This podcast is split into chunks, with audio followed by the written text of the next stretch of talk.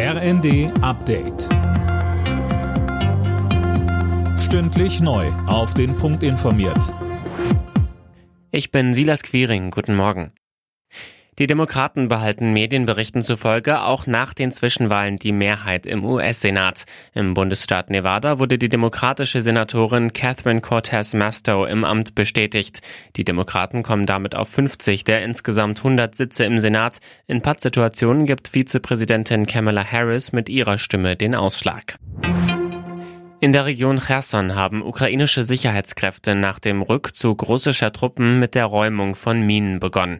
2000 Sprengsätze sollen dabei schon entschärft worden sein, heißt es vom ukrainischen Präsidenten Zelensky. Gisa Weber berichtet. Die Besatzer sollen außerdem vor ihrer Flucht aus der Region die ganze kritische Infrastruktur zerstört haben, so Zelensky.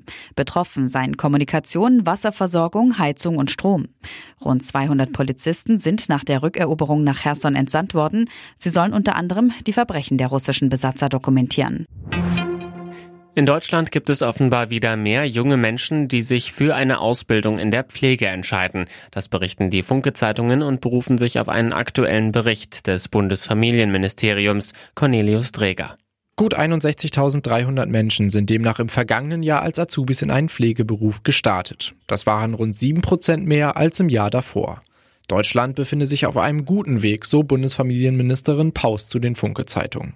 Es sei aber noch einiges zu tun. Unter anderem sollen mehr Männer für eine Ausbildung in der Pflege gewonnen werden. RB Leipzig setzt seinen Aufwärtstrend in der Fußball-Bundesliga weiter fort. Nach einem 2 zu 1 bei Werder Bremen rücken die Leipziger vorerst auf Tabellenplatz 2. Die weiteren Ergebnisse Schalke Bayern 0 zu 2, Hertha Köln 2 zu 0, Leverkusen Stuttgart 2 zu 0, Augsburg Bochum 0 zu 1 und Hoffenheim Wolfsburg 1 zu 2. Alle Nachrichten auf rnd.de